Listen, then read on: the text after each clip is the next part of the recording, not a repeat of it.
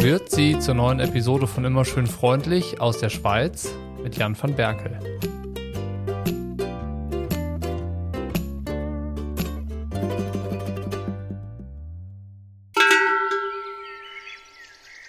This is the finish line of my career.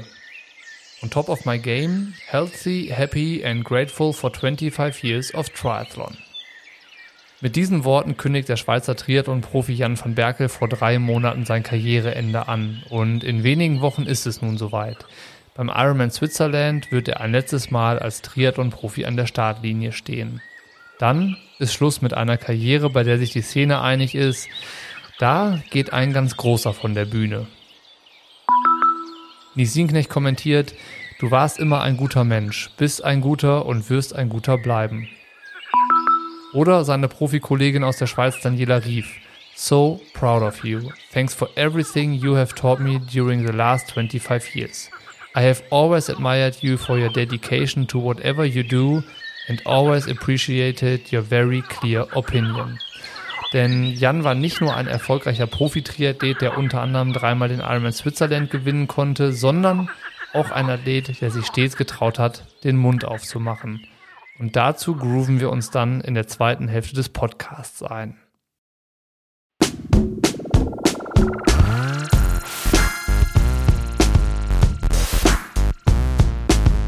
Nach einem schönen Schwenk durch seine Karriere sprechen wir vor allem darüber, was einem mündigen Athleten wie Jan auf dem Herzen liegt.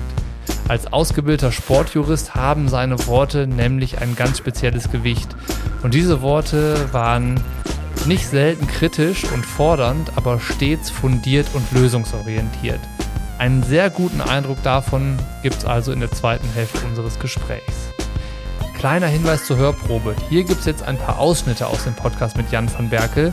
Die Episode in voller Länge findest du im exklusiven Feed Triathlon Studio Plus Dort findest du auch alle anderen Episoden von Immer schön freundlich in voller Länge und alles, was du brauchst, um Zugriff zu erhalten, ist ein Abo auf Steady.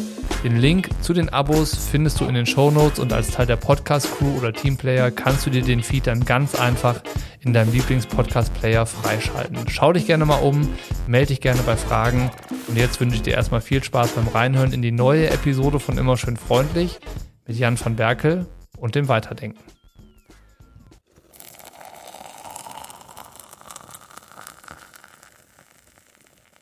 Mit dem habe ich mir selber das Konzept erarbeitet, um zu sagen, hey, einerseits, ich bin hoch kontrolliert, mein Trainer auch, das ist data-based, ne, mega wichtig, nicht data-driven, data-based und das muss stimmen.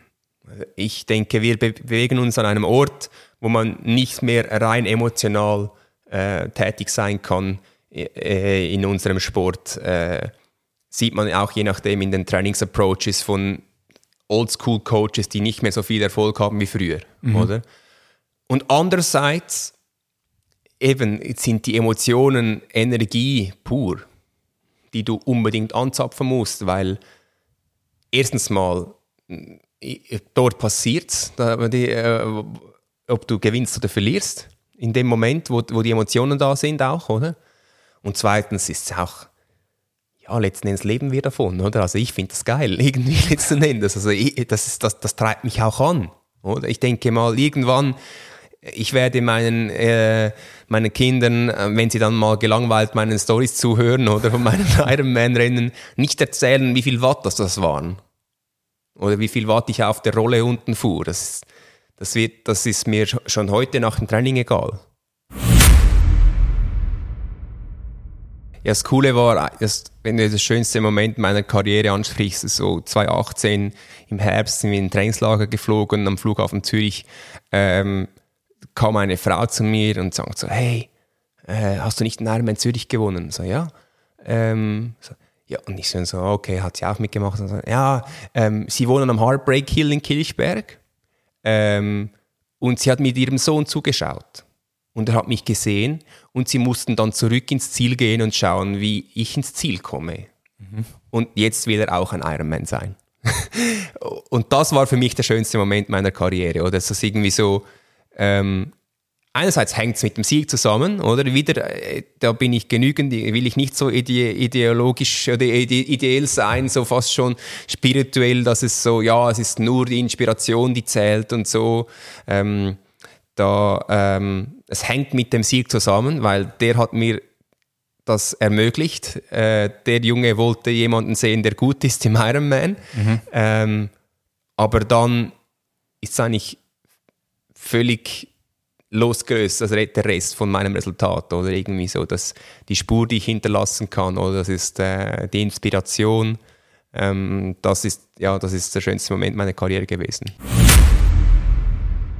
Warum war es dir wichtig, als Athlet mündig zu sein? Du hättest ja auch einfach sagen können, boah, ich bin einfach ruhig und ich mache mein Ding und ähm, guck, dass ich mir die Umstände so angenehm wie möglich mache. Aber das hast du ja nie gemacht eigentlich. Du warst ja da, warst du nicht, aber man könnte sagen, war immer so ein bisschen querulant. Ja, ist mega spannend. Oder die Frage kann ich mir auch sehr gut selber stellen, oder ich, weil ich sehe viele Profikollegen, die die Probleme sehen und man sie dann auch anspricht untereinander, aber letzten Endes dann doch ähm, die Konfrontation weiter außerhalb nicht suchen. Und ähm, das ist für mich gar kein Vorwurf. Oder mit, mit mehr Reife ähm, noch viel weniger, weil ähm, man kann einen Hund nicht zum Jagen tragen oder irgendwie so. Es ist so, wenn du nicht so bist, dann musst du nicht so sein. Und für mich, mir war das noch mir war das gegeben. Ich denke, es ist einfach auch vielleicht vom Studium her, vielleicht von, sagen wir es mal, der, ja, vielleicht etwas humanistischen Ausbildung, die man in der Schweiz in einem Gymnasium kriegt, also dass man hint, auch zum Hinterfragen angeregt wird, so ein bisschen. Ich denke, ähm, so bin ich. Und ähm, ich habe mich nie wohl gefühlt, wenn ich einen Missstand gesehen habe und nicht darauf hingewiesen habe und dann vor allem auch eine Lösung präsentiert habe. Ähm, wäre es einfacher gewesen, meine Karriere, wenn ich das, den, den Charakterzug nicht hätte, definitiv. Ja. Äh, ich glaube, ich glaube, meine Karriere wäre aber auch weniger spannend gewesen. Und ich habe bis heute aber nicht verstanden, was die PTO eigentlich ist, macht oder will. Kannst du mir das erklären? Weil ich würde jetzt einfach mal unter, unterstellen, dass du als Profiathlet und jemand mit Fachwissen das ja eigentlich wissen müsstest. Und wenn du das jetzt auch nicht kannst, dann wäre mein Fragezeichen hinter der PTO noch viel größer. Weil ich prinzipiell hinter der Idee der PTO stehe, versuche ich deine Frage gut zu beantworten. prinzipiell ist die Idee der PTO, unseren Sport so zu bewirtschaften, dass er vermehrt den aktiven Sportlern, den Profisportlern zugutekommt.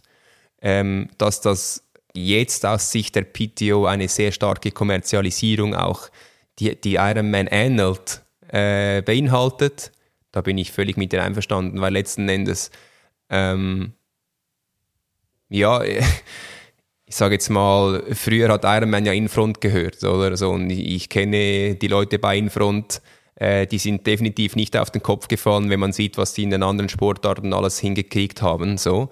Wenn der Ironman oder der Triathlonsport so revolutionär anders äh, finanzierbar wäre, wie durch ein Modell von Ironman, dann hätte es schon lange jemand gemacht. Also das ist, das ist mein, einfach mal so mein, meine Annahme. Mhm. Also ich habe jetzt nicht das Gefühl, dass wir äh, PTO-Rennen mit 30 Triathleten, die auch wenn sie nur 100 Kilometer sind und auf Ibiza stattfinden mit einem blauen Teppich ähm, und einem lässigen Selfie äh, nebenan vom Sportler oder einem Porträt irgendwie, das lustig ist und ein bisschen noch äh, Smash-Tag daneben, habe ich nicht das Gefühl, dass das zum Massensport wird, der am Fernsehen konsumiert wird und so finanzierbar wird. Weil sonst hätte es schon jemand gemacht. Das war die Hörprobe. Die Episode in voller Länge findest du im exklusiven Feed Triathlon Studio Plus. Alles, was du brauchst, um Zugriff zu erhalten und dir den Feed in deinem Lieblings-Podcast-Player freizuschalten, ist ein Abo auf Steady. Den Link zu den Abos findest du in den Show Notes und da wirst du dann auch sehen, dass es nicht nur den Podcast gibt, auf den du dir Zugriff sichern kannst, sondern auch noch auf andere Inhalte, die ich aus der Triathlon-Welt so veröffentliche. Vielleicht ist da ja was für dich dabei. Ich würde mich freuen, wenn du an Bord kommst. Dann hören wir uns nächste Woche vielleicht schon in voller Länge zum nächsten Podcast oder einfach hier, wenn dir das schon reicht, zur nächsten Hörprobe an Ort und Stelle. Bis dahin, schöne Grüße.